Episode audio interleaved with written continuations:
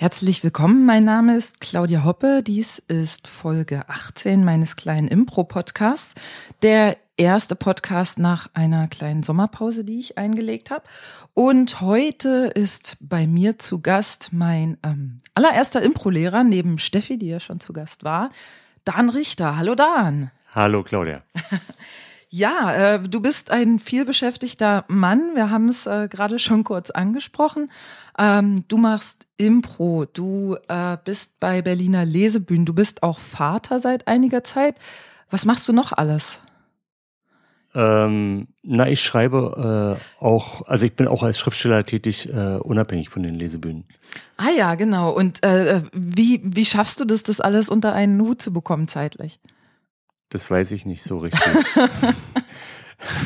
das weiß ich vor allem dann nicht, wenn ich prokrastiniere, wenn ich irgendwelchen Mist mache, mir irgendwelche YouTube-Filmchen angucke und denke, ey, ich muss auch die ganzen anderen Sachen machen. Aber irgendwie geht es ja dann, dann doch und ähm, ich habe auch, ich habe mal geguckt, eigentlich habe ich keine 40-Stunden-Woche. Hm. Prokrastinierst du denn viel? Geht so. Geht so. Wenn du, wenn du sagen müsstest, wie viele Stunden am Tag so?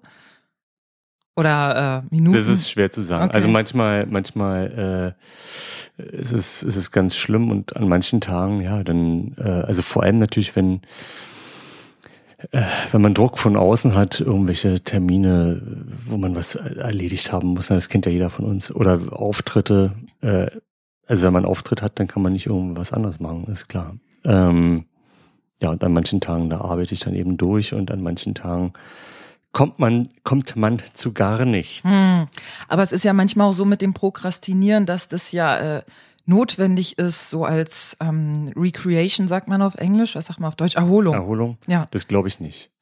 ähm, weil ähm, man ja meistens Mist macht.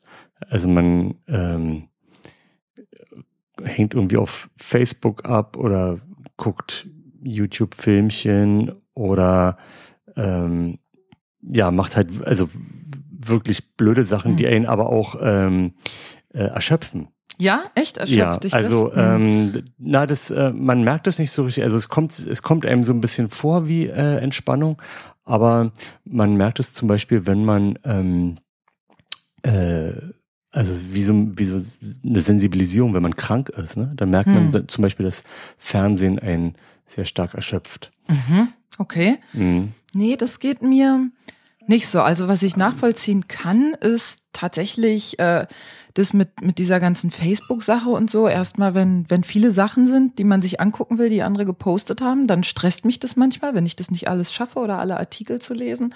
Und dann ist es natürlich auch immer so ein bisschen dieser äh, dieser Jahrmarkt der Eitelkeiten, der mir dann irgendwann tierisch auf den Geist mhm. geht und dann muss ich es also, irgendwie ausmachen. Ja, ähm, vielleicht eine Sache, äh, die so ein bisschen tricky, äh, die ich so ein bisschen als tricky empfinde, wenn man äh, sich hauptsächlich mit äh, Kunst auch beruflich beschäftigt, ist ähm, ja auch äh, das Internet, das einen dazu verleiten kann, äh, dass man glaubt, zu arbeiten, weil man ja jetzt diesen Wikipedia-Artikel lesen muss oder diesen äh, super interessanten äh, Vortrag auf YouTube sich anhören muss über Kreativität oder was auch immer.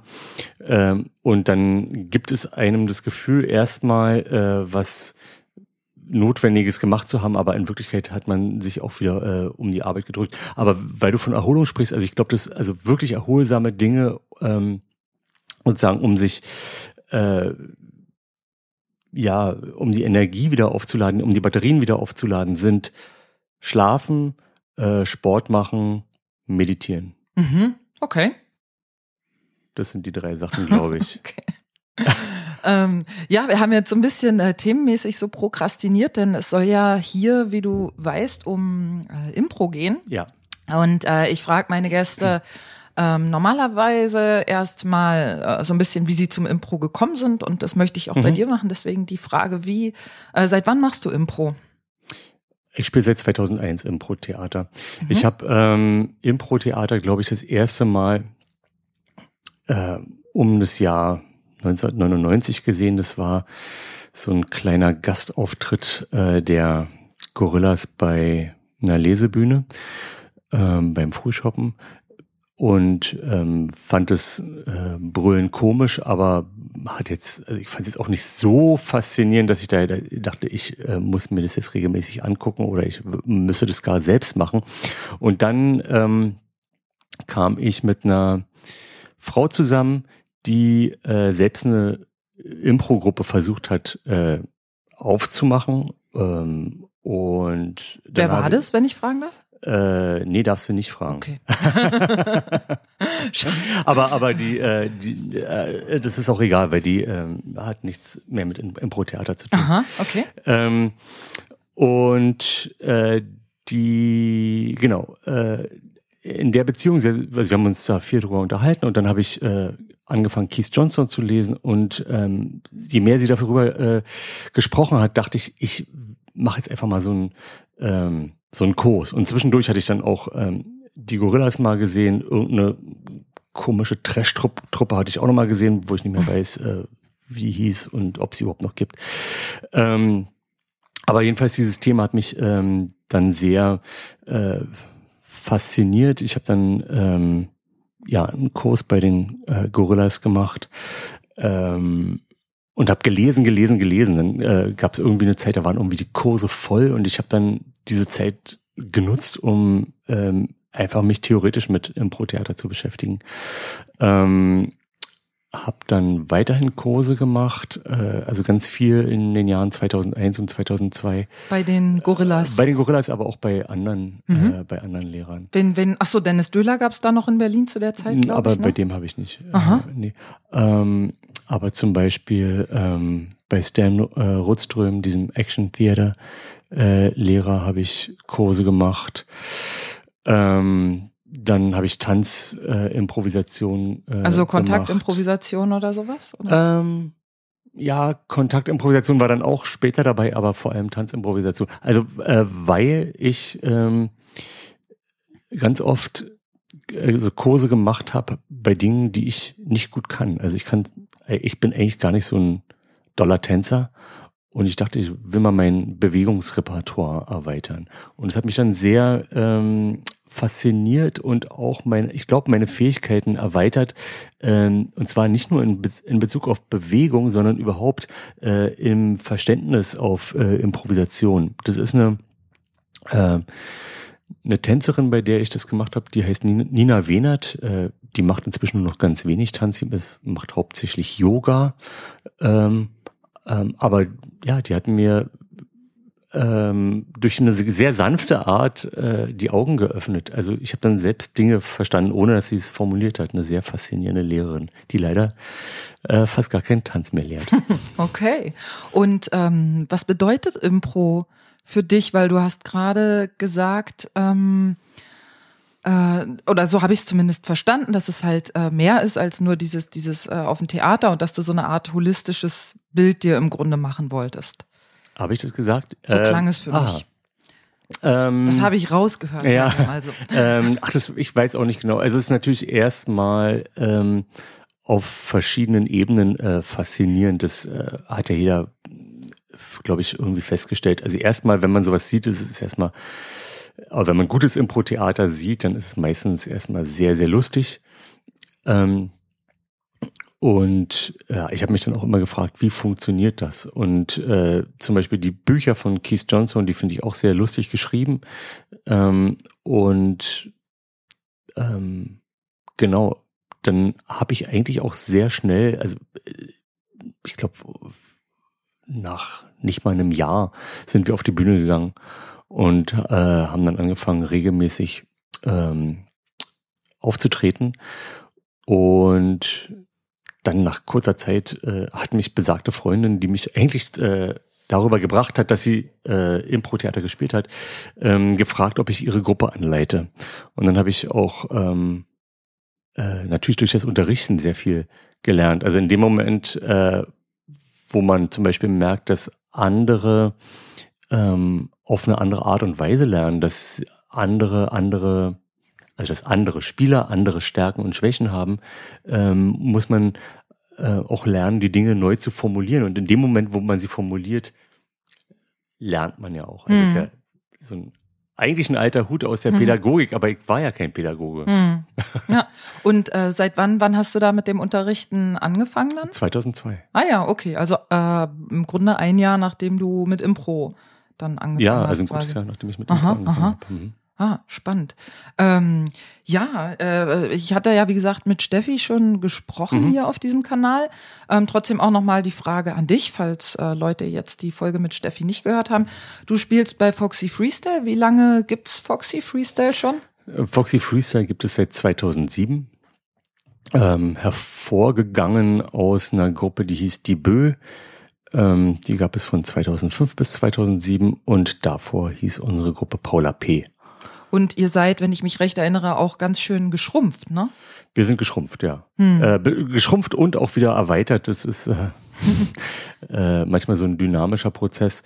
Ähm, und was aber auch äh, schön ist an der Sache, natürlich, also, oder sagen wir mal so, äh, eine Gruppentrennung oder eine Aufsplittung oder eine Spaltung oder was auch immer, ähm, ist natürlich meistens ziemlich schmerzhaft, äh, wie bei einer äh, Beziehung äh, weil man natürlich sehr viel miteinander zu tun hat und dann äh, gibt es manchmal böses Blut, manchmal ähm, trennt man sich im äh, Einverständnis und so weiter. Ähm, dann was passiert mit dem Kind, fragt man sich und das Kind ist dann der Name der Gruppe oder so, solche Geschichten.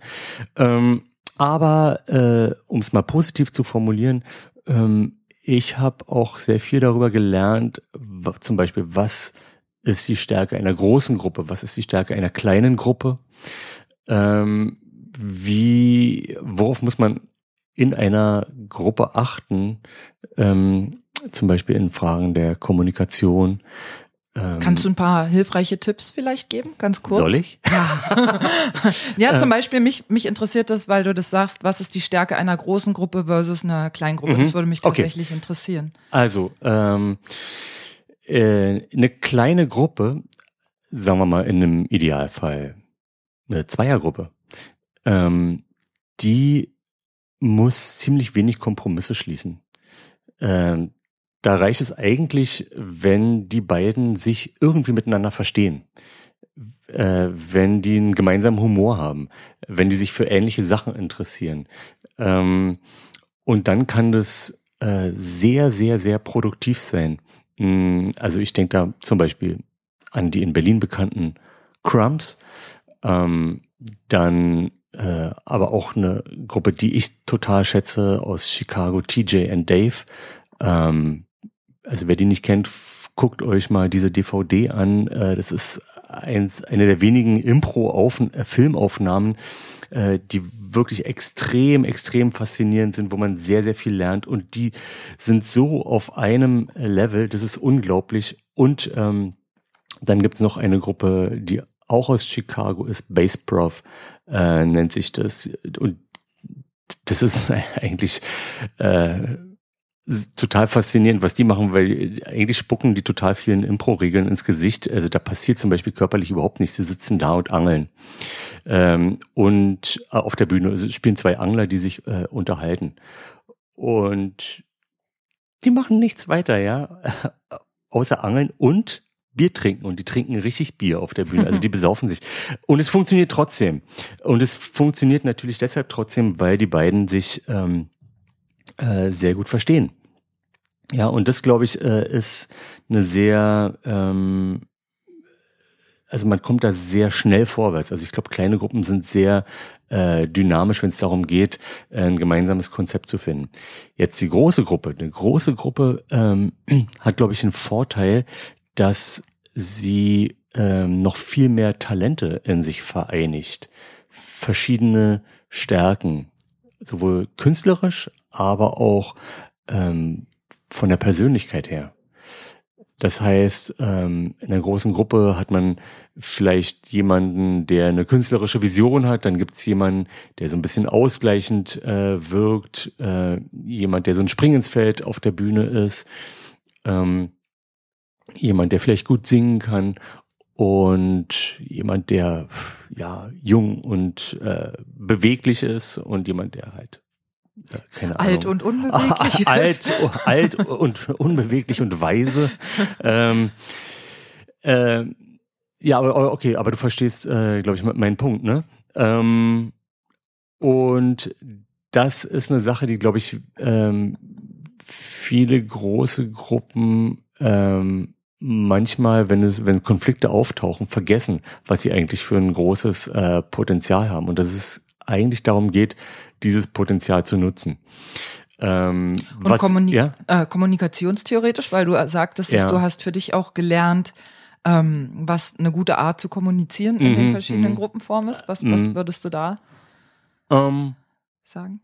Also in, in großen Gruppen, also man muss, äh, glaube ich, erstmal muss man sich in großen Gruppen äh, immer wieder so darüber klar werden, was wollen wir eigentlich? Weil äh, so eine in so einer großen Gruppe die Spieler sich natürlich auch unterschiedlich entwickeln und unterschiedliche Interessen entwickeln, ähm, auch äh, innerhalb von Improvisationstheater.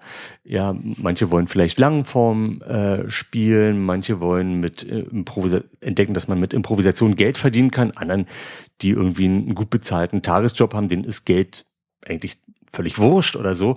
Und äh, das sind Sachen, die ähm, wenn man diese so eine Gruppe gründet, erstmal unausgesprochen sind, weil äh, sozusagen der kleinste gemeinsame Nenner ist, man will Impro-Theater spielen und das ist was Lustiges und auf einmal äh, nimmt es aber einen immer größeren Teil im Leben ein. Das heißt, man muss sich ähm, auch immer wieder neu darüber verständigen, was will man als Gruppe, äh, lässt man sozusagen äh, Untergruppen zu. Sagt man dann zum, zum Beispiel, okay, wenn ihr vier damit äh, Geld verdienen wollt äh, und zu irgendwelchen äh, Business-Events gehen wollt, dann macht es doch. Oder eben auch zu sagen, nee, das sprengt den Rahmen oder was auch immer. Ähm, genau, also das muss man immer wieder besprechen. Dann ist natürlich Geld ähm, überhaupt äh, eine heikle Sache, vor allem wenn die Einkommensverhältnisse ähm, sehr unterschiedlich sind.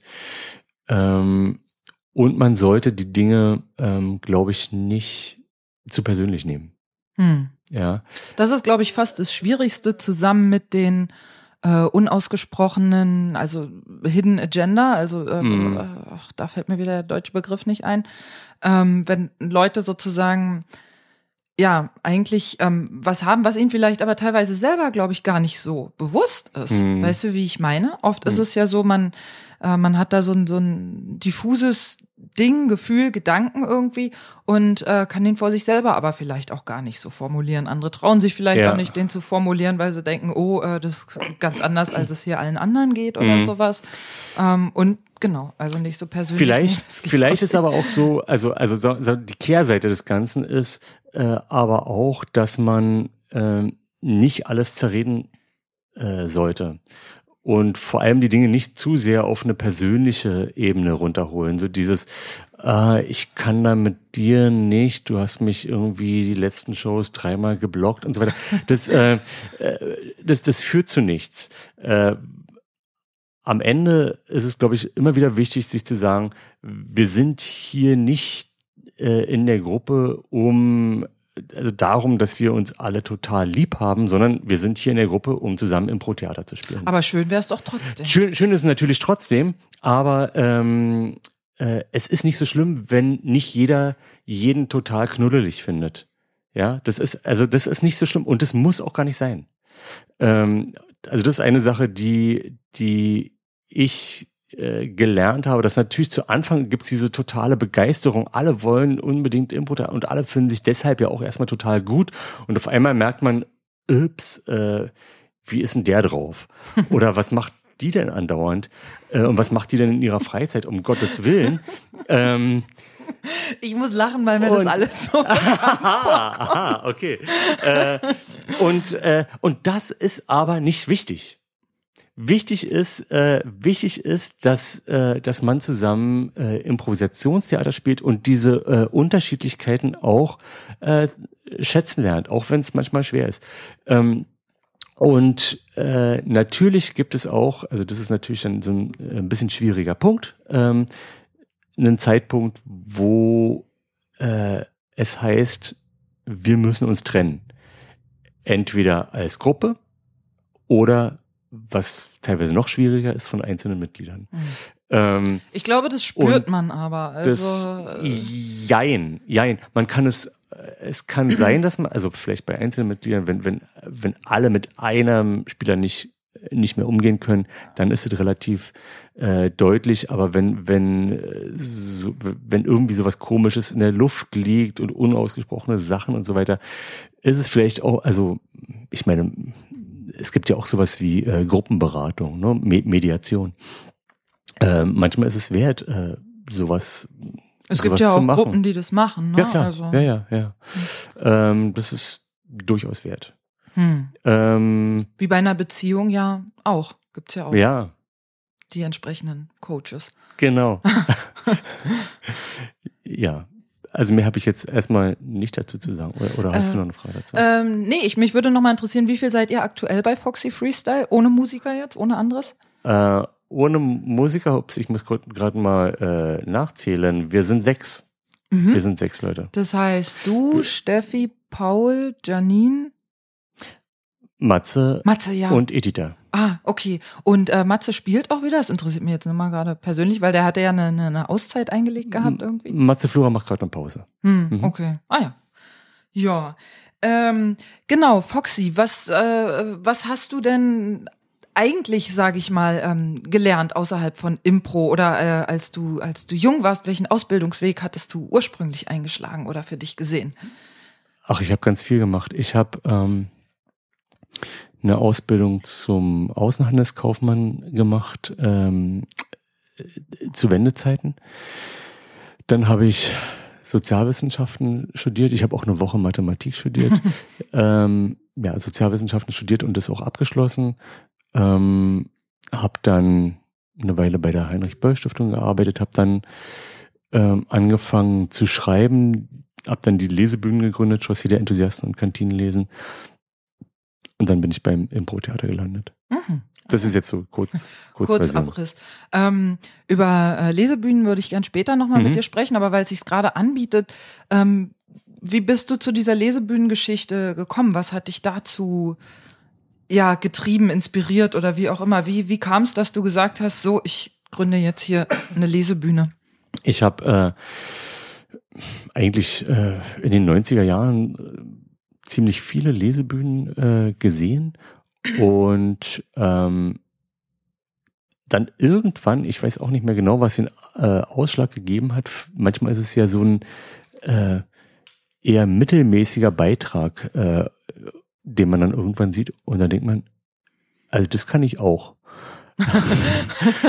und ähm, habe dann selber einen Text geschrieben, bin dann äh, zu irgendeiner, ich glaube bei den Surfbröten war das damals, äh, bin ich mal ins offene Mikrofon gegangen, habe den vorgetragen, bin dann gefragt worden, ob ich nochmal was äh, vortrage und kannte dann auch so ein paar Leute, die quasi im Orbit der Lesebühnen so ein bisschen rumschwirrten, hier und da mal was vorlasen ähm, und äh, habe dann meinen alten Freund Jochen Schmidt gefragt, ob er Lust hat, mit mir diese Lesebühne Chaussee der Enthusiasten zu gründen. Und das war dann das der Ausschlag. Wann, wann war das? Wann habt ihr die? 1999. Ah ja, ich habe euch mal gesehen im, äh, in so einem Kellerding in der Wülisch, Wülischstraße.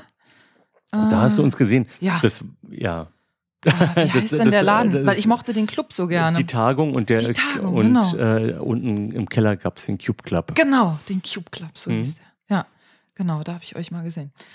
Ähm, ist aber auch schon ewig her. Könnte Richtig. so 99 oder so gewesen sein direkt. Ja, mhm. wahrscheinlich. Mhm. mhm. Ja, nochmal, genau. Äh, das war jetzt der kleine Ausflug zu den Lesebühnen. Ich würde gern, äh, wie gesagt, später nochmal mhm. kurz mit dir darüber sprechen. Ähm, zurück zu Foxy. Wie, wie oft spielt Foxy und wo? Wir spielen einmal die Woche, ähm, nämlich freitags in der alten Kantine in der Kulturbrauerei. Außer am letzten Freitag des Monats. Mhm. Und äh, habt ihr noch andere regelmäßige Auftrittsorte oder? Nö. Okay. Ähm, Nee, kann man nicht so sagen. Also wir treten hier und da bei Lesebühnen auch ab und zu auf. So ein äh, Zufall. So ein Zufall, aber auch. Ähm, und ja, also das Übliche, wenn man irgendwie gefragt wird, ob man bei irgendwelchen Events auftritt oder so. Ihr habt gestern, habe ich auf Facebook gesehen, ein Format gespielt, das heißt Deine Stadt. Ähm, was ist es? Äh, deine kleine Stadt, äh, da äh, basteln wir mit den Zuschauern zusammen eine äh, imaginäre Stadt, die nur für den einen Abend existiert. Und ähm, ja, wir äh, basteln da verschiedene Orte, zum Beispiel hatten wir gestern so ein Bistro mit netten jungen Leuten, einen verlassenen Bahnhof ähm, und äh, was hatten wir noch? Ein Copyshop. Und dann fragen wir auch das Publikum, wie sind die Leute in dieser Stadt? Und ähm, dann zeigen wir eigentlich so über eine Hälfte der Show, äh, wie die Menschen in dieser Stadt leben. Also es ist nicht so sehr narrativ, wobei es so kleine, kleine Geschichtchen entstehen schon. Mehr so äh, collagenartig. Ähm, es ist, also so vielleicht so eine Mischung aus einer Collage und einem Narrativ. Ähm, weil, also ja, es gibt schon auch Charaktere, die sich so ein kleines bisschen entwickeln, aber im Grunde ähm, guckt man so für äh, 24 Stunden auf so eine Stadt drauf oder so. Und wie oft spielt ihr dieses Format? Ach, eigentlich spielen wir das ganz gern.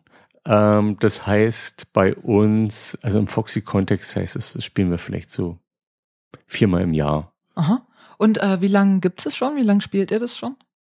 Mm, vielleicht drei Jahre oder zwei, drei Doch Jahre. Schon. Okay. Ähm, wir haben das, wir haben das entwickelt aus einem, aus einem anderen Format, äh, wo der Fokus noch ein anderer äh, war. Das ist eigentlich, finde ich, ein interessantes oder ein interessanter Prozess. Ähm, ursprünglich ging es in dem Format darum, ähm, Details aus ähm, bestimmten äh, Häusern, Gebäuden und so weiter in dieser Stadt zusammenzuführen. Also zum Beispiel äh, in dieser Einwohnung steht eine Kaffeetasse und darunter äh, steht, stehen die Initialen B.T. und dann taucht woanders jemand auf, der auch so heißt. Also es war alles sehr, ähm, wie soll, soll ich sagen, fast so ein bisschen mythisch verwoben. Ähm, und dann fanden wir aber irgendwann, dass es zu sehr um diese, ähm, sich um diese Objekte äh, drehte und uns interessierte dann doch mehr die äh, Stimmung in, in dieser Stadt, ähm, was uns vielleicht so von der Art, wie wir spielen, mehr liegt. Und so hat sich mehr und mehr dieses Format eben entwickelt. Ja, ihr entwickelt ja äh, ziemlich viele eigene Formate. Äh, also finde ich, mhm. für, für eine Impro-Gruppe sehe ich bei, zumindest in Berlin, nicht, nicht so viel. Mhm. Ähm, wie geht ihr daran? Also ist es, ähm, oder fragen wir erstmal so, ist es so, ähm, die Idee ist zuerst da und dann wird daran weiter gebastelt oder ist es eher so, äh, Leute, wir brauchen mal ein neues Format, lasst uns mal zum Brainstorm zusammensetzen? Ähm, Nö, ich weiß nicht, ob, ob äh, es geht ja nicht darum, jetzt äh, auf Teufel komm raus, äh, wir brauchen jetzt irgendwie auch mal ein neues Format. Ähm, also ich kann jetzt erstmal nur von, von mir sagen, ähm, also ich habe sehr viel Lust am Rumprobieren, am Experimentieren und äh, das ist für mich auch immer äh, Teil der Faszination von Impro-Theater äh, gewesen. Also ich finde das langweilig, wenn man irgendwie über zehn Jahre äh, dieselben Spiele macht, auch wenn sie dann irgendwann, äh, ja, es gibt ja dann so äh, Spiele, ähm, ja, oder, oder Impro-Spieler, die dann irgendwie ein Spiel so super toll, super schnell, super perfekt können und es langweilt mich aber. Also es braucht, finde ich, auch immer so ein bisschen dieses, äh, dieses Moment des Unvollkommenen und äh, des Ausprobierens, ähm, das interessiert mich vor allem auch als äh, Zuschauer. Und als Impro-Theatermacher ähm, interessiert mich, ähm, ja, interessieren mich einfach so immer wieder neue Sachen. Zum Beispiel nehmen wir mal Genres. Hm, was, also wie wir an die Sache rangehen, ist eigentlich so, dass wir sagen, okay, welches äh, Genre interessiert uns und nehmen wir mal das Genre Liebeskomödie, was wir nächste Woche äh, aufführen werden. Ähm, da gehen wir dann eben so ran, dass sich jeder ein paar Liebeskomödien mal anguckt und äh, sich überlegt, was ist eigentlich typisch für das Genre, erstens, und äh, zweitens, wie kann man das auf die Bühne bringen. Also das ist eigentlich eine sehr klassische Heldenreise, oder? So eine so eine Romantic Comedy irgendwie? Ja, ja, ja. Ähm, das also vom äh, vom rein, von der reinen Struktur ist es wahrscheinlich eine mehr oder weniger so eine klassische Heldenreise. Ähm, andererseits unterscheidet sich das natürlich von einem Actionfilm. Ja. Ähm, Geringfügig. es gibt aber auch Überschneidungen. Heißt, natürlich, natürlich gibt es strukturelle Überschneidungen, aber sozusagen, also welche Art von äh, komischen Elementen kommen in einer ähm, Liebeskomödie vor? Oder eine Liebeskomödie ist ja zum Beispiel was anderes, also als, sagen wir mal, ein Film wie Casablanca, ähm, der eher so ein, ja, fast so eine Art Liebestragödie ja, Tragödie ist zu viel gesagt. Aber ähm, da wird nicht so viel gelacht, glaube ich, wenn man sich Casablanca anschaut. Ähm, genau, und da, ähm, oder um äh, zur Technik des äh, Arbeitens zurückzukommen, also wir gucken uns das an und dann äh, setzen wir uns zusammen und äh, überlegen uns, wie wir äh, zum Beispiel ein kleines, ein kleines Gedicht, sagen wir mal sowas wie Hänschen klein, äh, wie wir das als Liebeskomödie aufschreiben würden. Oder wie wir das als, nicht unbedingt als Gedicht, sondern als halbseitige Geschichte aufschreiben würden, als Liebeskomödie. Also welchen äh, Ansatz haben wir daraus? Und dann liest jeder das vor. Ähm, und auf, und auf einmal merkt man, ah, also das ist auch ein legitimer Ansatz, das ist auch ein legitimer Ansatz und so weiter. Und dadurch erweitern wir erstmal unseren Blick auf das Genre und dann fängt man so an, äh, ein paar, also was könnte eine typische Szene sein in einer Liebeskomödie? Hm, keine Ahnung, das große Missverständnis zwischen den beiden Liebenden oder jemand wird äh, äh, er, er kommt nach Hause und der Klempner äh, ist auch im Haus und der Typ und denkt. Zufällig im Schrank. Und zufällig im Schrank. äh, und ja, er zählt eins und eins zusammen und dabei hat der Klempner nur irgendwas, äh, genau. irgendeinen Hahn gesucht oder was weiß genau. ich. Genau, also, äh, also so, so, sowas äh, eben probiert man dann, äh, probiert man dann aus ähm, und dann versucht man die Sachen irgendwie zusammenzubringen. Also das ist so, wäre so ein typischer, ein typischer Ansatz, äh, wie wir uns so ein Genre erarbeiten oder wie wir zum Beispiel mit Stilen umgehen. Wir haben ja in der letzten Zeit ähm, sehr oft und sehr gerne auch ähm, Stücke im Stil von Tennessee Williams äh, gespielt. Das ist ein Autor, der uns sehr liegt, weil wir das Publikum damit zu Tränen rühren können, haben wir festgestellt. Ähm, ja, aber es gibt natürlich auch äh, Formate, wie zum Beispiel äh, die die kleine Stadt. Also oft, ähm, ach, da gibt, ich weiß gar nicht, da haben wir gar nicht so ein Rezept. Manchmal ist es so, dass wir ein bestehendes Format nehmen und äh, das dann irgendwie abwandeln und uns zurechtbiegen, weil uns es äh, besser liegt. Oder ein anderes Format, was ähm, wir mal entwickelt haben, das entstand so ein bisschen aus der Not. Äh, da waren unsere anderen Mitspieler krank oder im Urlaub dann war ich mit Steffi zu zweit. Ähm, wir haben noch eigentlich, doch wir hatten schon mal zu zweit gespielt, aber eben noch nicht so routiniert. Und dann dachten wir, okay, wir basteln uns mal so ein Format. Und daraus ist dann das Format Strangers in the Night entstanden. Ähm, auch mit dieser Idee, ähm, dass man zum Beispiel so eine Art, in Anführungsstrichen, Regel hat, äh, dass wenn erstmal zwei Leute auf die Bühne kommen, dass dann zwei Charaktere sein sollten, die sich kennen. Ja, was ist denn, wenn die sich nicht kennen? Und wenn die jetzt gezwungen sind, äh, eine ganze Nacht miteinander äh, zu verbringen, wenn die sozusagen, wenn es eigentlich darum geht, zwei Leute zu zeigen, wie sie sich äh, kennenlernen, auch wenn sie sehr, sehr unterschiedlich sind. Also können die irgendeine Art von Nähe aufbauen. Das war sozusagen zum Beispiel das, äh, die Idee für Strangers in the Night. Und ich glaube, wichtig ist, wenn man so Formate äh, erarbeitet oder ähm, mit Genres arbeitet oder Langformen arbeitet, ach, aber auch kurze Games für die Bühne arbeitet.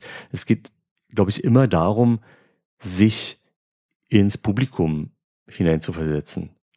Also jetzt nicht in dem Sinne, dass man sagt, was will das Publikum sehen, sondern was würde ich gern sehen, wenn ich im Publikum sitze. Ja, weil die Gedanken des äh, vermeintlichen, also man sollte dem Publikum, glaube ich, nie zum Munde spielen, weil äh, das ist eine Falle. Man richtet sich dann ganz oft an den dümmsten anzunehmenden Zuschauer, ähm, sondern vielmehr sollte man sich selber fragen. machen zwei Hälften Gebärdendolmetscher. Gibt bestimmt welche, die finden das super. äh, ähm, nee, also ich, ich denke wirklich ganz, ganz, ganz, ganz wichtig, man sollte die Show spielen, die man selber gerne äh, sehen möchte. Und da sollte man auch äh, keine äh, Kompromisse an ein fiktives Publikum äh, eingehen.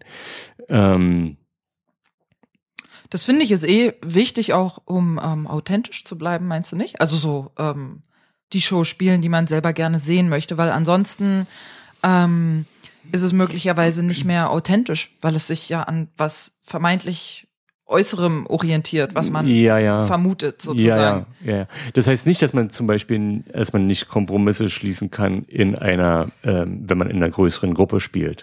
Ja, ähm, zum Beispiel äh, erinnere ich mich, dass früher war das total ähm, beliebt, bei Paula P., dass wir Musicals spielen und also ich, ich singe auch gerne auf der Bühne und so weiter, aber es muss dann halt jede Woche ein Musical mit dabei sein. Und ich habe dann gesagt, okay, wenn die Mehrheit von uns das möchte, dann, dann mache ich das auch. Und dann mache ich das auch so gut wie ich kann und äh, lege auch mein ganzes äh, Talent und meine ganze Leidenschaft rein. Das, das ist dann auch okay. Aber was, glaube ich, nicht so gut ist, ist, wenn man eigentlich, ähm, sagen wir mal, man möchte eigentlich ein Musical spielen und denkt, dann denkt man, ach, aber die Leute finden es aber gut, wenn wir jetzt zu Anfang immer eine Armrede machen. Also machen wir jetzt die Armrede, obwohl wir es eigentlich gar nicht wollen. Das ist, das ist blöd, ähm, weil man muss auch ein bisschen den Mut haben, ähm, vor dem Publikum, äh, also dass vielleicht zehn Prozent der Leute sagen, es ist überhaupt Impro-Theater, ihr habt ja gar keine Armrede gemacht oder so. Das, äh, ja, also damit muss man halt leben. Und äh, das ist, ja, ich, das, ist, das ist tatsächlich auch ein Problem, mit dem äh, wir ganz real auch manchmal konfrontiert sind, ähm, weil wir sehr viele äh, Lang-Lang-Formen spielen, also äh, Formate, die über zwei Hälften gehen, äh, wo wir uns nur zu Anfang ein paar Vorschläge holen und dann durchspielen. Also das Publikum wird dann gar nicht mehr einbezogen und das finden manche äh, komisch und vermuten dann, dass wir irgendwelche Versatzstücke äh, nehmen. Ähm, und das ist schade, aber ähm, wir werden uns nicht da verbiegen oder so und äh, sagen, ja, bloß weil die das jetzt, weil es da ab und zu Leute gibt, die das komisch finden, werden wir uns nach denen jetzt richten. Du hattest gerade gesagt, Musical, da ist mir ähm, eingefallen, mir hat mal jemand erzählt, du hättest eine klassische Gesangs- oder sogar Opernausbildung. Stimmt das? Oder ist das, äh, hab, ist das ein, ein, eine Urban Legend? äh, nee, ich habe tatsächlich, also wer auch immer dir das gesagt hat, ähm, die Person hat recht. Ich habe ähm, ich habe tatsächlich äh, klassische eine klassische Gesangsausbildung gemacht. Aha. Hm. Ich weiß du grinst so, glaube ich, das jetzt. Hm, gut. ähm, wir hatten, genau, ähm, Formate. Wir waren beim Sprechen über Formate. Du hattest es vorhin auch erwähnt, ihr habt heute Probe. Ähm, wie ist euer Verhältnis Probe zu Auftritten? Und ich meine jetzt äh, mal die, die, die privaten Geburtstagsauftritte rausgerechnet, sondern wirklich nur die, die regelmäßigen. Probt ihr auch so regelmäßig, wie ihr auftretet? Oder? Ähm? Ähm, wir proben zurzeit ähm, ungefähr ein bis zweimal. Entschuldigung. Ein bis zweimal im Monat. Mhm. Also wir proben nicht so häufig, wie wir auftreten. Ähm, es ist lustig, weil, weil bei uns ja ähm, bei mhm. den Improbanden das Verhältnis genau umgekehrt ist. Wir proben mhm. einmal die Woche und treten zweimal im Monat auf. So. Mhm. Ja, also da muss, muss jede Gruppe auch äh, gucken, was für sie ähm, äh, stimmig ist. Also ich sag, ich sag mal so, bei, also bei vielen äh, professionellen Gruppen ist es dann auch so, dass die Probenhäufigkeit äh, sinkt. Ähm, einfach weil man so extrem viel zu tun hat mit, mit Auftritten und so weiter und dann sich einbildet, äh, dass man das Proben nicht mehr bräuchte. Und das ist, glaube ich, aber äh, ein Trugschluss, weil die äh, äh, Sicherheit und Intimität und das Ausprobieren, äh, was in einem Probenraum äh, möglich ist, das hat man auf der Bühne nicht. Also man äh, trainiert natürlich auf der Bühne auch irgendwie. Äh, das ist ganz klar. Also äh, diese, diese Praxis des ähm, Auftretens ist auch wichtig. Aber ähm, diese, dieser Moment, dass man mal so einen Schritt zurücktritt, dass man sagt, was machen wir denn hier eigentlich? Oder dass man äh, zum Beispiel auch mal äh, äh, aneinander äh, ein bisschen Kritik üben kann. Ähm, und diese Kritik dann auch sozusagen produktiv gleich wieder umsetzen kann, dass man sagt, äh, probier doch mal, was ist denn, wenn du deinen Tiefstatus so und so anlegen würdest. Ähm, das hat man äh, bei Auftritten nicht und deshalb ist es, glaube ich, auch für äh, Profigruppen wichtig, äh, regelmäßig äh, sich im Probenraum äh, zu treffen. Mhm. Hm, ja. Und, ah, oh, und oh, sozusagen um, umgekehrt auch äh, sehe ich das äh, bei vielen Gruppen, die ähm, so mit Impro-Theater anfangen, die ab und zu auftreten und die dann, keine Ahnung, jede Woche proben und dann alle drei Monate irgendwie mal auftreten. Da denke ich, da ist das Verhältnis auch wieder nicht stimmig. Ihr müsst häufiger auftreten, ähm, weil äh, diese Auseinandersetzung mit dem Publikum und wenn ihr keine Ahnung, wenn ihr eure Freunde einladet, äh, zu euch zu kommen und denen was präsentiert, äh, das ist, das ist schon für mich auch ein Auftritt. Aber das ist auch wichtig, weil ihr ein genuines Publikum auch braucht, um diese Präsenz zu haben, um diese, diesen Moment des jetzt kommt's drauf an, auch zu erleben. Das ist für mich auch Teil des Impro-Spiels. Ich finde, die Spannung ist höher, wenn Publikum dabei ist, egal jetzt ob Freunde oder Externe oder so. Die Spannung, wenn man auf einer Bühne vor Leuten spielt, die Disziplin ist höher als in der Probe, finde ich. Mhm. Man, man kann nicht barfuß rumstehen. genau. Obwohl, das habe ich Ja, ja, gut, ja, gut, das gibt's auch. Ja, ja, ja, ja. ja, ja. Über äh, Kleidung ist noch mal ein anderes Thema. Soll heute nicht Thema sein, sondern. Ach, das ist eigentlich auch mal auch inter interessant, oder? Weil das ähm, ähm, Mich also, ärgert es ehrlich gesagt inzwischen, wenn Leute sagen, äh, diese und jene Sachen darf man bei Auftritten nicht anziehen. Natürlich gibt es Sachen, die sind äh, höchst unpraktisch, ja, Stöckelschuhe oder so. Aber ich habe schon Frauen in Pumps spielen sehen. Und wenn das geht, warum denn nicht? Ja, ja.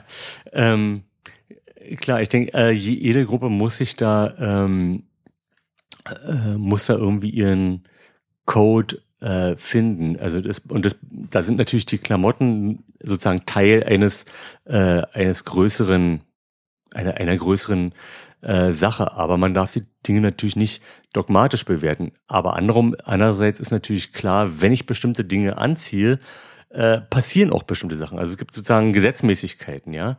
Ähm, also angenommen, äh, ich bin eine Frau und ich äh, werf mir einfach so ein lockeres T-Shirt über, äh, dann ist natürlich klar, dass ich gucken muss, also wenn ich mich bücke, äh, dann äh, gucken mir Leute in Ausschnitt rein oder können mir in Ausschnitt reingucken. Also wird es vielleicht mein Spielen ein bisschen beeinträchtigen oder so. Ähm, oder wenn ich, äh, sag mal, in einem guten Anzug auf die Bühne komme, werde ich mich vielleicht nicht auf die Erde werfen, was ich sonst einfach äh, machen würde. Ähm, und dann komme ich ja, so eine Sache, soll man äh, mit T-Shirts auftreten, wo dann der Gruppenname draufsteht und so, das finde ich immer so ein bisschen albern. Oder wenn man vor einer Firma auftritt, soll man dann irgendwie in äh, ja mit Hemdkragen und äh, edler edlem Zwirn dort irgendwie auftreten und das denke ich ist auch Quatsch, weil äh, Business-Leute wollen nicht ihresgleichen auf der Bühne sehen, ja, sondern die wollen Impro-Theater sehen. Also, aber letztendlich muss es äh, jede Truppe irgendwie für sich selber äh, entscheiden. Und wenn das irgendwie mit äh, Stil getragen wird, dann kann, kannst du letztendlich auch mit äh, zerrissenen Jeans auf die Bühne, Bühne gehen. Ähm, ja, muss jeder für sich selber rauskriegen. Ja, also ich Habe jetzt da was auch. gesagt? Äh, naja, einfach, dass man es, äh, also es wäre zumindest mein Ansatz, dass man es wenig dogmatisch angeht, einfach so. Das äh, finde ich, glaube ich, sehr schön. Ähm, ja, noch eine letzte Frage. Du hattest es schon kurz angesprochen zum Thema Impro. Äh, wie ist dein äh, Verhältnis zu, zu Theatersport und Matches und sowas? Äh, macht ihr, macht ihr sowas oder guckst du sowas gern oder ist es sowas, wo du sagst, ähm, ach, das hat man irgendwann äh, durch? Ähm, ich guck Theatersport und Matches eher selten. Ähm, wobei ich leider überhaupt nicht mehr so viel dazu komme, ähm, ins Impro-Theater zu gehen. Also wenn ich ins Impro-Theater gehe, gucke ich, also versuche ich, äh, mir Sachen anzugucken, die neu sind, die ich noch nicht gesehen habe. Also ich gucke da schon, dass ich irgendwie effizient äh, schaue, die wenigen Abend, die ich äh, nicht selber auf der Bühne stehe oder auf mein Kind aufpasse, ähm, dass ich dann irgendwas sehe, was für mich neu ist, eine neue Gruppe oder ein neues Format oder sowas. Und, und für Ähm, euch selber, aber- für Foxy, äh, ausgeschlossen, sowas zu machen? Oder? Noch, nee, nee, nee, also noch zum, zum Impro-Theater, äh, zum Theatersport gucken. Ich gucke mir auch gern mal ein Match an. Also wenn ich äh, irgendwo da reingeworfen werde, dann gucke ich es mir auch gern an. Ähm, und äh, habe es auch selber schon gespielt. Es gab ja vor ein paar Jahren auch die Impro-Liga, die auch so ein bisschen äh, matchartig äh, aufgebaut war. Letztendlich aber spiele ich das nicht ganz so gerne, muss ich sagen. Ähm, weil mir zu häufig dieser Wettbewerbsgedanke ähm, in den Vordergrund Echt, tritt. ja? Mhm. Ähm, Mhm. Also beziehungsweise, also es gibt, ähm, also ich glaube Impro-Theater und da äh, oder Entschuldigung Theatersport und da hat, das hat Keith Johnson auch äh, vor ein paar Jahren hier in, in Berlin auch nochmal äh, direkt so formuliert, darf nicht wirklich um was gehen. Mhm. Also äh, wenn es irgendwie um sowas geht, äh, die beste Theatersporttruppe Europas oder die beste Theatersportgruppe Deutschland, das, äh, äh, da kriegst du ein Element rein, äh, wo das Spielerische dieses Wettbewerbs kaputt geht. Mhm. Ähm, Es ist auch nicht als Wettkampfmittel äh, tauglich, genauso wenig wie ja Showcatchen wahrscheinlich äh, Ja, ja, ja, ja. als Wettkampfmittel irgendwie tauglich ist. Genau, genau, äh, das ist es nicht. Und das war vielleicht auch damals äh, bei der Impro-Liga so ein bisschen äh, die Krux, ähm, dass dann äh, vielleicht nicht mal bewusst, aber äh, doch zumindest unbewusst bei dem einen oder anderen so ein bisschen die Ellbogen äh, ausgefahren äh, wurden und äh, man denn in so ein ich sag mal vorsichtig ein unsauberes Spielen reinkommt. Also dann ach, dann nimmt man doch den Gag irgendwie noch mit, Hm. um einen Lacher vom Publikum zu kriegen, der aber dann letztendlich äh, die die Story kaputt macht oder man springt dann noch mal auf die Bühne, um äh, einen knackigen Song äh, zu singen, äh, um irgendwie noch einen Punkt zu ergattern und das ist letztendlich ähm, aus Impro-Sicht nicht so schön. Ähm, aber äh, ich glaube, Theatersport ist, also, dass es es überhaupt äh, gibt, das ist eine ganz großartige Leistung von Keith Johnstone, äh, dieses Scheitern ähm, aufzufangen. Und es ist ja auch ähm, so, dass viel bei Theatersport am Moderator oder Schiedsrichter hängt und genau der dieses Scheitern ja auch super auffangen kann. Er kann ja zum Beispiel, Ja. wenn jemand scheitert, ähm, extra Punkte verteilen, entweder an die und das entweder ganz klar benennen und sagen, ja, die haben das hier äh, so gut gefangen. Oder er ist noch fieser und zieht bei denen, die nicht gescheitert sind, aus irgendwelchen hanebüchenen Gründen Punkte ab. Irgendwie. Ja, ja. Also es, gibt- es gibt, natürlich, ja, genau, da äh, gibt es ein, einige Möglichkeiten, die der, ähm, die der Schiedsrichter hat. Ich muss dann aber auch, auch wieder sagen, ähm, vieles von, von diesem ganzen Drumherum-Getue äh, bei Theatersport, also bei Keith Johnson gibt's dann irgendwie diese Strafkörbe, die Jury und, und, und, und, und. Das ist mir eigentlich alles zu viel heiße Luft. Ähm, weil das eigentlich vom Impro-Theater ablenkt. Also letztendlich hast du irgendwie bei, bei so einem Theatersportabend mindestens ein Viertel der Zeit geht für diesen ganzen Quatsch drumherum äh, weg. Und das ist mir zu viel. Ähm, ja, das finde ich irgendwie überflüssig und, und da und ähm, da klagt dann irgendwie Keith Johnson, dass, äh, dass es so viel Trash äh, gibt im, im Theatersport, aber es ist auch ein bisschen Teil des Formats, muss ich, äh, muss ich auch sagen. Aber ich, ja, ich will auch nicht auf Theatersport hm. äh, rumhacken. Äh, es, ist eine, es ist auf jeden Fall eine, eine gute Erfindung. Es ist auf jeden Fall auch eine gute Sache ähm, für Leute, die mit äh, Impro-Theater anfangen, ähm, weil man sehr gut dieses Scheitern auffangen kann. Das ist eine Form des Scheitern aufzufangen. Kennst du Keith Johnson eigentlich persönlich, abgesehen jetzt vielleicht von einem oh, Workshop oder oh, sowas? Keith, good old Keith. Oh. äh, nee, kenne ihn nicht persönlich. Okay. Okay. Ähm, ja, dann würde ich das Thema Impro, wir kommen vielleicht hin und wieder nochmal drauf zurück, mhm. aber jetzt erstmal ähm, äh, abschließen und dich noch ähm, gerne zum Thema Lesebühnen interviewen. Ja, genau, Lesebühnen. Du hast äh, gesagt, du bist Gründer der Chaussee der Enthusiasten und des Kantinenlesens. Ja.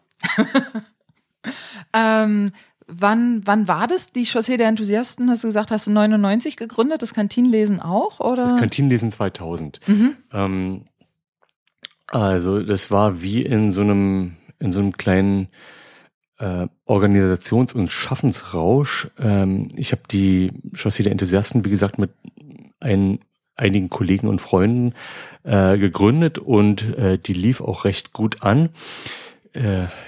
In der Zwischenzeit kannte ich eigentlich auch äh, sämtliche Lesebühnen-Kollegen von den anderen äh, damals existierenden Lesebühnen. Und ähm, ein Kollege von mir, Volker Strübing, meinte, dass er irgendwie vor Jahren mal die Idee hatte, äh, diese ganzen, diese ganze Kreativität irgendwie zu bündeln. Und dann habe ich ihm gesagt, ey, dann lass uns das doch einfach mal machen. Ähm, lass uns doch so eine Art Gipfeltreffen der Berliner Lesebühnen äh, erschaffen und uns einen Ort dafür suchen. Und dann habe ich mit drei verschiedenen Locations äh, gesprochen und die alte Kantine war dann die äh, eigentlich der ideale Ort, äh, sowas zu äh, veranstalten.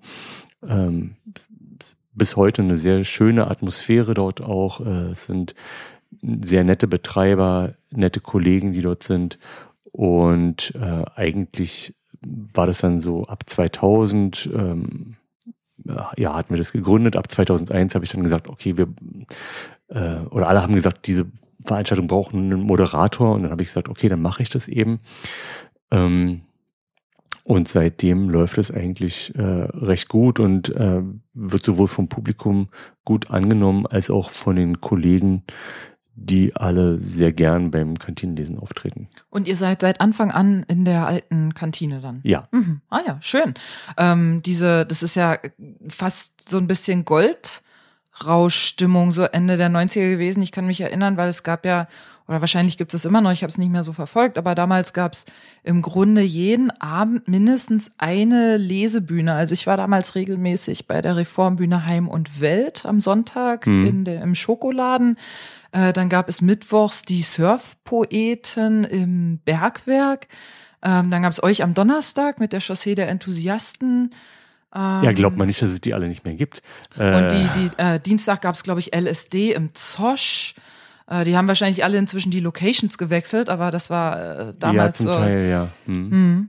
Ja, äh, aber äh, also wenn du sagst Goldrausstimmung, äh, das ist ja dann erst Dr. So Seltsam am Sonntag. Ja, äh, ja, der ist sozusagen jetzt, also der Dr. Seltsam hat den Frühschoppen vor vielen Jahren schon verlassen. Ja, ja, ich weiß, ich war bei der letzten äh, Jedenfalls, Vorstellung, glaube ich, wo sie noch zusammen waren. Und er ist mhm. jetzt hier in, in Kreuzberg Aha. und die sind ja nach wie vor noch im, äh, die sind jetzt im Schlot. Im Schlot. Hm. Also ähm, aber Thema Gold, Goldrausstimmung, also es ist eigentlich so in den Nullerjahren dann erst so richtig losgegangen, ähm, dass äh, richtig viel Publikum äh, zu den Lesebühnen gegangen ist. Es haben sich neue Lesebühnen äh, gegründet, äh, auch in den letzten Jahren. Ähm, die, also eine der letzten äh, erfolgreichen Lesebühnengründungen ist Tiere streicheln Menschen. Das ist im Grunde ein Duo, ähm, was sich dann immer noch ein, zwei Leute dazu lädt. Ähm, es gibt jetzt auch diesen ganz bekannten, diesen Typ mit den Känguru-Chroniken. Ja, äh, der Marc Uwe Kling. Ja, genau, äh, der, der liest ja am hm. Kotti irgendwie, da ist ja auch so ein, so ein fette Lesebühne irgendwie, ich weiß Im SO 36. Hm, ah, okay, die waren mal da am, mhm. am Cottbusser Tor. Ja. Da, Ja, also äh, genau. Also es gibt ähm, die, die Lesedüne, es gibt die Brauseboys. Ähm, das sind so die ähm, mit denen, die du vorhin schon genannt hattest, sind es so die äh, größeren Lesebühnen. Aber es gibt hier auch in äh, Neukölln gibt es äh, einige, die dann im monatlichen Rhythmus lesen und so. Hm? Mhm. Und ähm, du sagtest dass du bist da hingekommen, indem du einfach bei den Surfpoeten ans offene Mikrofon gegangen bist. Und dann genau. haben die gesagt, äh, das ist super, komm doch nochmal. Ja. Ja, ist doch cool. so war das. Genau. Sehr schön, und dann, ich habe mir, ich ja. hab mir damals auch immer gedacht, das kann ich doch auch, das kann ich doch auch, wieso mache ich sowas nicht? Aber äh, de facto ist es so, äh, wie wenn du vor irgendeinem Kunstwerk stehst und denkst, das kann ich doch auch. Nee, kannst du nicht. Ja, so. naja, klar, das, das Ganze hat natürlich noch eine ironische Wendung gekriegt. Ähm, ähm, also ich war zweimal am offenen Mikrofon, dann bin ich eingeladen worden, ähm, offiziell äh, richtig äh, als Gast bei den Surfbröten äh, zu lesen und es war einer der schlimmsten Auftritte, die ich je hatte. Oh. Ähm, das, Wieso? Das Warum? war ein, ein furchtbarer, äh, grauenhafter Text, den ich dort äh, vorgetragen habe.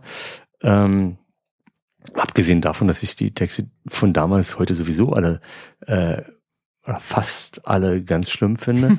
ähm, aber Kann, damals. Magst du sagen, warum? Das würde mich interessieren. Warum findest du deine Texte von ja, vor also, über zehn Jahren inzwischen blöd? Ja, sage sag ich gleich. Ähm, aber äh, noch zu, zu dem Abend, also es war äh, richtig, richtig schlimm. Das war für mich schlimm, das war fürs Publikum schlimm, das war für die äh, Kollegen schlimm. Und ich dachte, okay, das war's, ich mache das nie wieder. Ich mache das nie wieder. Und dann ähm, kam ein paar Tage später, äh, kam Arne zu mir und dann sagt, naja, das war ganz schön Grütze, was du da gemacht hast am Mittwoch, aber kommst du trotzdem nochmal? dachte ich, aha, ähm, das ist ja mal, sind ja mal äh, so, ist ja ein großer Vertrauensvorschuss. Ähm, und dann habe ich mir mehr Mühe gegeben. Oder äh, Quatsch, nee, ich habe mir auch sonst Mühe gegeben. Aber man muss natürlich äh, auch mal so ein bisschen fehltreten, um zu sehen, ähm, äh, wo sind denn die Grenzen des, äh, des eigenen Vermögens? Und man muss natürlich auch gucken, ähm, ähm, was sind Grenzen der Form? Ähm, also wie weit kann man bei einigen Themen inhaltlich gehen?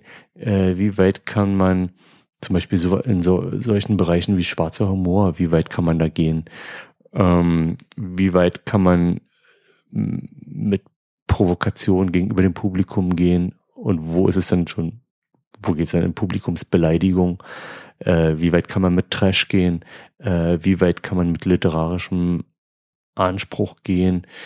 Ähm, das sind alles so, so, eine, so eine Themen. Und ähm, weil du fragtest, was finde ich von damals äh, blöd, ähm, ich glaube, ich habe mir äh, damals hm, habe ich es weniger literarisch genommen. Ich habe es ich bin viel mehr in so eine seltsame, also halb Comedy-Ecke gegangen, ähm, die aber auch so ein bisschen literarisch verbrämt war. Ich kann es gar nicht genau äh, mehr sagen. Das, äh, es sind vielleicht wie Texte von jemand Fremdem mhm. zum Teil. Also einiges finde ich auch noch äh, recht komisch, aber auch, auch zu diesen Sachen, die ich irgendwie noch gut finde, habe ich eine große Distanz. Das ist, ja. Sind die Geschichten eigentlich, das hat mich schon immer interessiert, jetzt ja. kann ich es endlich mal fragen. Sind sie aus dem wahren Leben? ja, genau. Ich bin auch mal nicht die Einzige, die diese Frage stellt, weil die werden ja so präsentiert. Irgendwie, ja, äh, gestern war ich bei Edeka und äh, da ist mir dann das und das passiert. Und ähm, natürlich, manche sind so Hanebüchen, da ist äh, logisch, ne? Aber manche, ich erinnere mich, du hattest mal eine Geschichte vorgelesen, äh, über dich und deine Freundin irgendwas im Zelt, ihr seid irgendwie zelten gegangen oder sowas. Da an die Geschichte kann ich mich ehrlich gesagt nicht erinnern, wirklich nicht. Aber egal. Ähm, äh, das Ausmaß ähm, der Verankerung in der Realität der Geschichten ist bei jedem äh, Autor unterschiedlich. Ähm, bei mir ist es oft so, dass ich ähm, Dinge, die wirklich passiert sind, ähm, äh, so weit verfremde, also besonders wenn es um ähm, Dinge geht, die man eigentlich nicht erzählt, dann äh, verfremde ich es so weit, dass ich es in eine andere Zeit lege, also Vergangenes in die Gegenwart oder Gegenwärtiges in die Vergangenheit, dass ich die Namen total äh, umändere, dass ich aus Männern eine Frau mache und umgekehrt. Ähm, aber ich denke mir auch viel aus.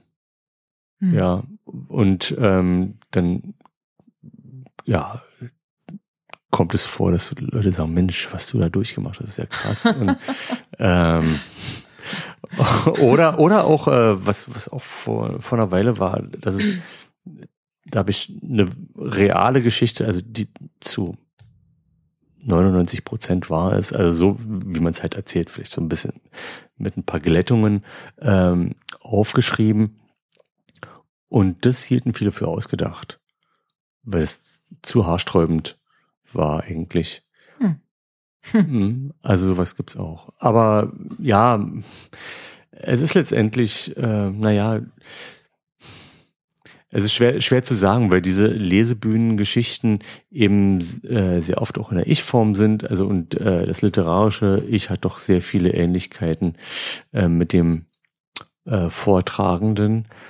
Und äh, deshalb ist diese Grenze oft sehr schwer mhm. zu bestimmen. Aber das ist auch, glaube ich, gar nicht so wichtig. Also außer der Neugierde des Publikums. Ah ja. Ähm, Lesebühne und Impro. Was würdest du sagen, ist ähnlich? Was ist ganz anders? Wie, wie befruchtet sich das gegenseitig oder welche Tugenden kannst du aus dem einen Bereich in den anderen mit rübernehmen? Also, ich habe damals sozusagen diesen ersten Kurs, äh, der Grund, warum ich diesen Kurs, ähm, diesen Impro-Kurs wirklich gemacht habe, war eigentlich, äh, um so ein bisschen mehr Lockerheit ähm, in meiner Bühnenpräsenz äh, zu gewinnen. Ähm, in der Bühnenpräsenz äh, bei meinen Lesebühnenauftritten. Ähm, und dann hat sich das aber verselbstständigt. Ich weiß gar nicht so, äh, wie groß die Überschneidungen jetzt äh, wirklich sind. Ähm, man kann sich natürlich viel so zusammenreimen und ähm, Warst du manchmal Beispiel, richtig Aha-Erlebnisse, dass du sagst so, ähm, ah, dieses Muster ist ja im Grunde genau das gleiche und jetzt wird's mir irgendwie bewusst oder sowas? Weißt du, was ich ungefähr meine? Nee, ich weiß überhaupt okay. nicht, was du meinst. Ähm, oder, oder sagen wir mal so, ähm, ähm, die, die Improvisation äh, fängt natürlich da an, wo ich eine Geschichte schreibe. Ja, das, also der, der Akt des Schreibens ist natürlich auch äh, ein Improvisieren. Man äh, fängt an, äh, einen Text vorzuspinnen, äh, hat vielleicht eine Idee, worum es geht. Man hat vielleicht auch eine, manchmal eine Idee, die man als Plot äh, bezeichnen kann, dass man sagt, ah ja, okay, ich erzähle die Geschichte und am Ende passiert das und das und nachher passiert es dann, wenn man schreibt, dann doch nicht. Ähm, aber es liegt ein großes improvisatorisches Element im Akt des Schreibens ähm, überhaupt. Dann auf der Bühne selbst ähm, ist es so, dass wir bei der Chaussee der Enthusiasten zum Beispiel ein großes äh, Impro-Element dadurch haben, dass wir ähm, die Zwischenmoderationen zu zweit machen. Also das sind äh, eigentlich viel zu lange äh, Gespräche, kann man fast sagen, äh, die irgendwie fünf bis zehn Minuten sind und vielleicht so ein bisschen erinnern an den Moderator äh, bei Theatersportmatches? Nee, nicht an den, an den Moderator, äh, weil, weil es eigentlich keine Modera Moderationen sind. Also es ist aus Moderationen mal entstanden, aber mhm. im Grunde sind es inzwischen Gespräche, so wie, ähm, ja, man kennt es bei so Radiomoderatoren, mhm. ähm, ähm, weiß nicht, sowas wie Grissemann und Stermann, die halt sich halt so äh, Sachen dann so an den Kopf äh, werfen. Ähm, in ungefähr ist es so ein bisschen vergleichbar. Also da glaube ich, dass die Chaussee der Enthusiasten ein sehr starkes Impro-Element hat, was man vielleicht bei anderen Lesebühnen nicht ganz so stark hat. Und ansonsten ist natürlich auch die Situation des auf der Bühne stehens, ähm, äh, die eine oder andere Ansage machen, hat natürlich auch eine Parallele mit dem Impro-Theater. Aber man muss auch wiederum sagen, ähm, Lesebühne, das ist natürlich erstmal was Literarisches. Also ich habe einen Text und den lese ich vor. Und den kann ich eigentlich zum Beispiel auch vorlesen, ohne mich darum zu scheren, äh, wer dann noch mit auf, mein, auf der Lesebühne ist. Also ich muss diese, dieses ganz, diese ganze Ebene, den anderen wahrzunehmen, den anderen, äh, die Ideen des anderen aufzunehmen, das gibt's beim Vorlesen nicht. Also ich brauche nur meine Präsenz äh, des Vorlesens und der, den Willen, äh, dem Publikum da was. Äh, mitzuteilen. Wo sehen die Lesebühnenleute sich im Unterschied zu klassischen Comedians, abgesehen davon, dass sie vorlesen. Weil zum Beispiel, wenn ich mir Horst Evers angucke, der hat ähm, als Lesebühnenmensch angefangen und den sehe ich jetzt halt äh, auch häufiger im Fernsehen und ich habe ihn im Fernsehen vorlesen sehen, äh, jüngst aber vermehrt tatsächlich frei sprechend, ähnlich wie ein Comedian. Ja, das hat er aber schon immer gemacht. Er mhm. hat schon immer äh, viel freigesprochen. Ich kann natürlich nicht, nichts darüber sagen, wie Horst Evers sich da selbst äh, sieht. Es ist ja auch so, man macht halt seine Sachen und äh, wie man, also bei denen, die jetzt irgendwie übers Fernsehen oder sonst wie prominent geworden sind, ähm, landen die einen dann eher in der literarischen Ecke und die anderen eher in der äh, Comedy-Ecke, auch wenn sie vielleicht gar nicht so weit voneinander entfernt sind. Also nehmen wir mal den anderen sehr prominenten, der auch aus äh, der Lesebühnenszene kam, auch wenn er äh, nicht mehr bei einer Lesebühne ist, nämlich Wladimir Kamina. Der wird eigentlich eher so in die literarische Ecke äh, gestellt. Er ist natürlich auch ein Humorist, kann man sagen, und man kann, könnte vielleicht auch sagen, dass Faust Evers vielleicht ein bisschen mehr, ähm, also ein bisschen abgedrehter ist, ein bisschen Comedy-mäßiger. Aber eigentlich ist es auch wurscht und ich glaube auch nicht, dass äh, ich kann mir vorstellen, dass Horst Evers diese Trennung auch gar nicht so sehr zieht. Manche ziehen sie, glaube ich, sehr, äh, sehr stark und wollen auch überhaupt nichts mit Comedy äh, zu tun haben. Ähm, für mich selber ist es auch fast so ein bisschen äh, egal. Da hängt es mehr von den Texten dann selbst ab, ja. Also es gibt Texte, die wirklich ziemlich stark, äh, also Texte von mir, die sehr stark in diese Comedy-Richtung gehen und andere, ähm, ja, da liegt schon ein bisschen literarisches Herzblut noch viel stärker mit drin. Aber ähm, vielleicht ist es auch ähm, gattungsbezeichnend äh, bei den Lesebühnen, dass sie sich eben nicht so leicht äh, einordnen lassen, dass ähm, also jeder Journalist, der da sich irgendwie dran versucht hat abzuarbeiten, stand ja auch immer vor diesem Problem, dieses Phänomen nicht richtig in eine Schublade äh, reinstecken zu können. Da war dann die Rede davon, dass es Großstadttexte hm. sind, dass es äh, schnodderige Ich-Erzählungen sind, dass es, dass der, also dass Alltagstexte sind, was auch immer Alltag bedeuten mag. Und das alles trifft's aber nicht, weil weder sind es Alltagsgeschichten noch sind es Großstadtgeschichten noch ist es, ähm, was hatte ich vorhin gesagt, keine Ahnung. Ähm, Schnoddriger Ich-Erzähler. Schnoddriger, schnoddrige Ich-Erzähler. Es gibt äh, sehr eloquente Erzähler auch. Und äh, oft nehmen auch, glaube ich, äh, Journalisten, die die Lesebühnen äh, besuchen, die Perlen gar nicht wahr, äh, die sie da teilweise sehen, weil es natürlich durch dieses äh, Lachen und diese äh, Lachen, also Lachen im Publikum, da äh, wird auf der Bühne Bier getrunken, ähm, das verdeckt manchmal ähm, den Wert einiger ähm, äh, Beiträge. Hm. Ja gut, Menschen halt. Also mir geht's oft so, dass Leute an Stellen lachen, ob jetzt im Kino oder äh, bei Lesebühnen, wo ich denke, war das jetzt lustig? Irgendwie fand ich das gerade gar nicht lustig, ja, sondern eher so ja, Schluck. Ja, ja, äh, also ich, ich rede jetzt aber gar nicht mal so von, von äh, unterschiedlichem Geschmack, ja, dass man, äh, also klar, jeder findet unterschiedliche Sachen äh, witzig oder nicht, aber ähm, dass, ja, also literarische Qualität äh, manchmal nicht wahrgenommen wird von Journalisten, wo man hm. denkt, okay, die sind ja jetzt auch hier äh, nicht nur, um sich irgendwie äh, berieseln zu lassen, sondern äh, die müssen ja die Antennen noch mal ein bisschen ähm, weiter ausgefahren haben und die Ohren noch ein bisschen mehr gespitzt. Aber das ist auch egal, ich will auch gar nicht äh, rumjammern, weil wir machen unsere Lesebühnen und es ist dann relativ wurscht auch, ähm, was Journalisten äh, darüber denken. Und der ähm, Erfolg, den einige einzelne Autoren haben, ähm, sei es, dass sie halt irgendwelche Bestseller äh, schreiben oder auf Comedy-Bühnen oder im Fernsehen äh, erfolgreich sind, das hat erstmal mit den Lesebühnen gar nicht so viel zu tun. Vielleicht waren die Lesebühnen für den einen oder anderen so ein bisschen das ähm, Sprungbrett, aber die Lesebühnen gibt's ja trotzdem weiterhin und die sind erfolgreich oder auch weniger erfolgreich. Aber das Phänomen steht erstmal für sich. Hm, naja.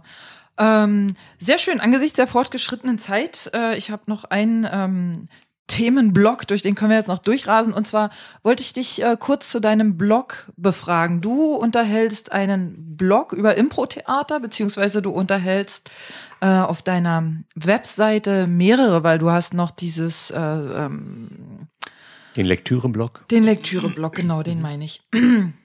Die beiden. Ja. Genau. Und du hast den, äh, wie ich jetzt äh, erfahren habe, seit äh, 2004. Und ähm, ich verfolge, wenn dann eher dein, dein Impro-Blog als den mhm. Lektüre-Blog. Und was mir aufgefallen ist, ist, dass die ähm, Art der Beiträge sich zumindest in meiner Wahrnehmung verändert hat insofern, dass du äh, in letzter Zeit auch in dem Impro-Blog sehr viele so ähm, Schnipsel postest, Zitate von Leuten oder äh, ganz kurze Sachen aus Büchern oder ein Ausschnitt aus einem Video. Ähm, was, was ist der, der Beweggrund dahinter, warum äh, du so eine Art Posts äh, hm. veröffentlichst? Das habe ich aber schon immer gemacht. Ach so. Also, äh, wie, also ähm, das Ausmaß äh, dessen, wie weit ich jetzt äh, sozusagen eigene Gedanken ähm, aufschreibe, ob die länger sind oder kürzer sind, ob, oder ob ich ähm, das aufschreibe, was ich gerade irgendwo gelesen habe oder gesehen habe. Das hängt auch einfach mit der Situation zu tun, in, äh, mit der Situation zusammen, in der ich mich gerade befinde.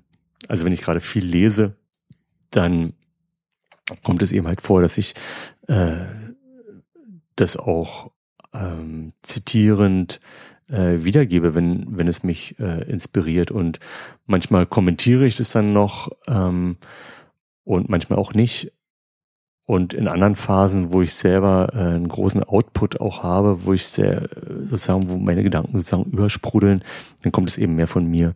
Aber wenn, wenn du mal zurückgehst, äh, so in, in Jahre 2005 oder so, 2006, zu der Zeitpunkt, zu dem Zeitpunkt habe ich ja noch äh, täglich äh, geschrieben.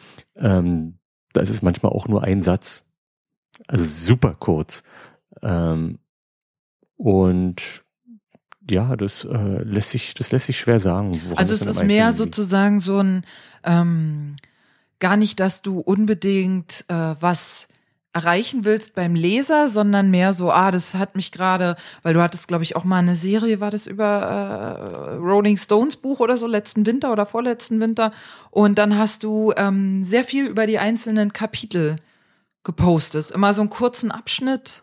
Ah, dieses ähm, Keith Richards Buch. Ja, ja, ja, ja, genau. ja, ja, ja.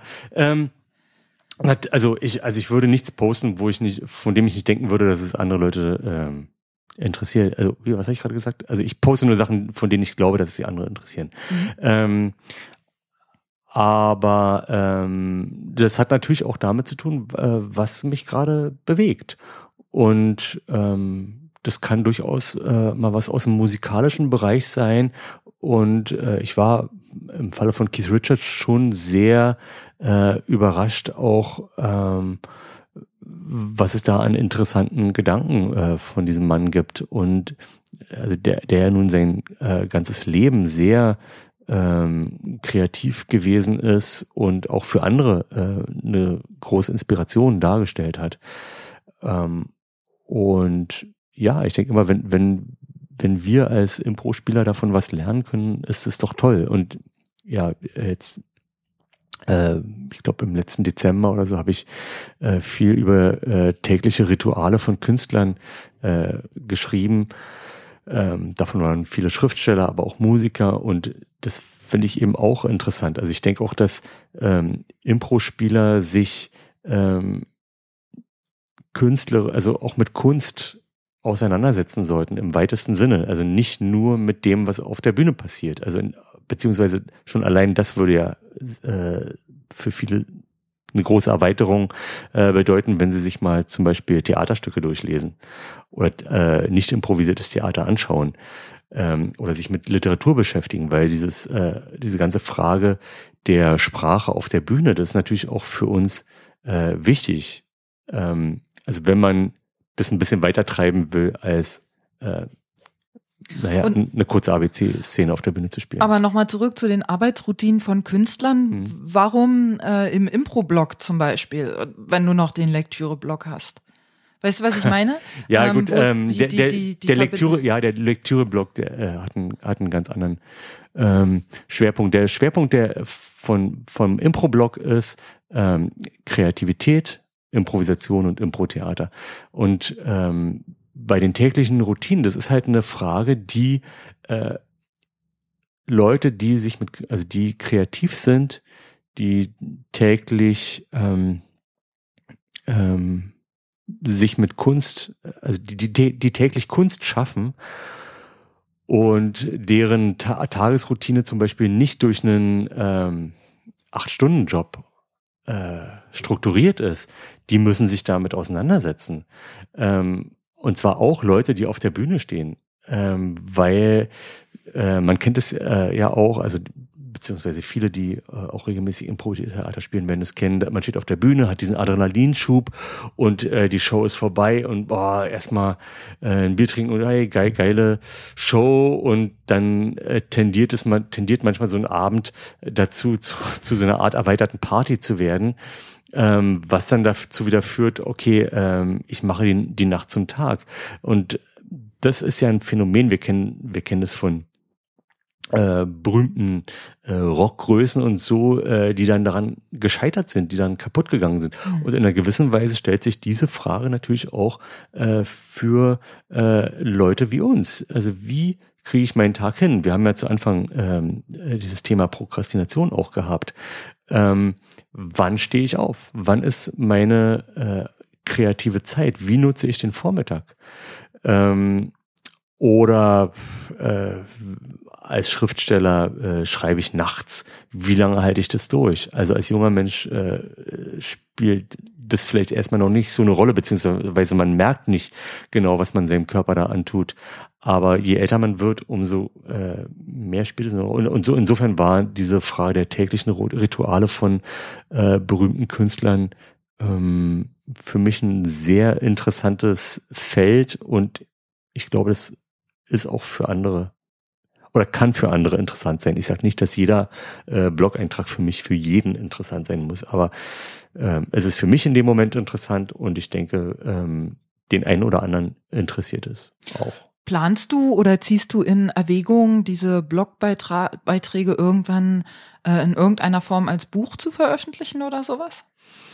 Ähm, also ich spiele schon mit dem Gedanken, ähm, ein Buch zu veröffentlichen, aber nicht unbedingt diese Blog Blogbeiträge. Mhm. Ähm, dafür sind sie dann doch ein bisschen zu äh, disparat und ich kann jetzt, also ein, ein Videoschnipsel kann ich jetzt nicht in ein Buch reinpacken.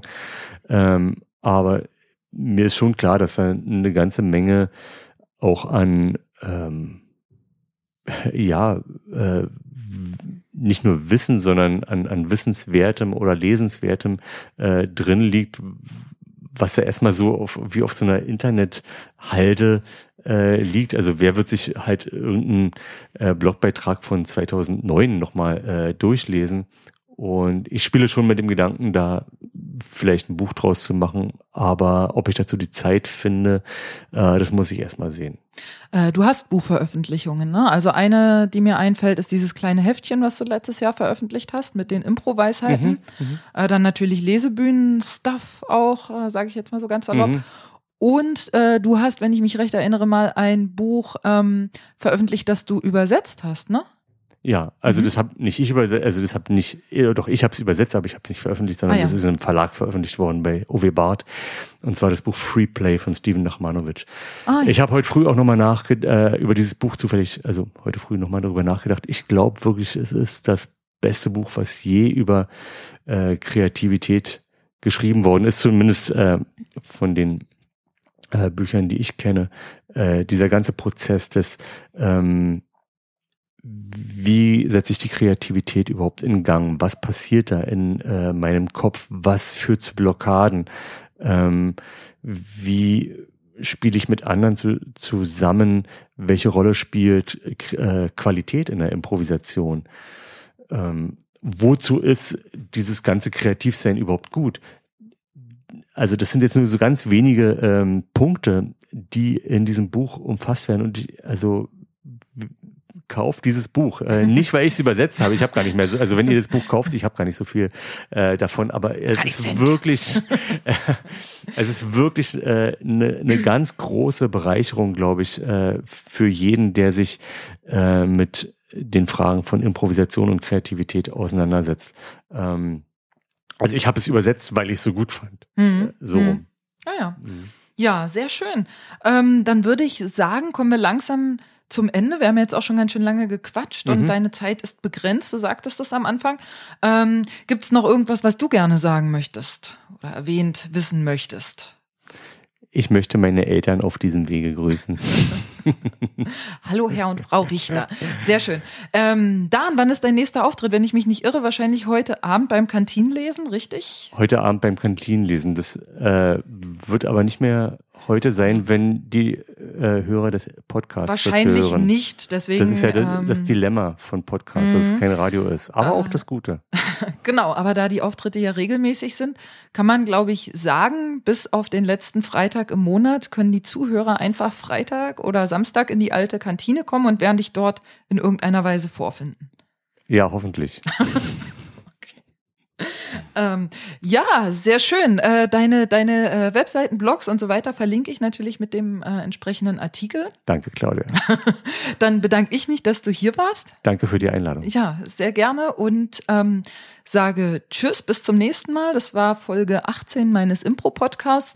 Die nächste Folge ist für den September geplant. Ähm, und ich sage Tschüss und bis dann.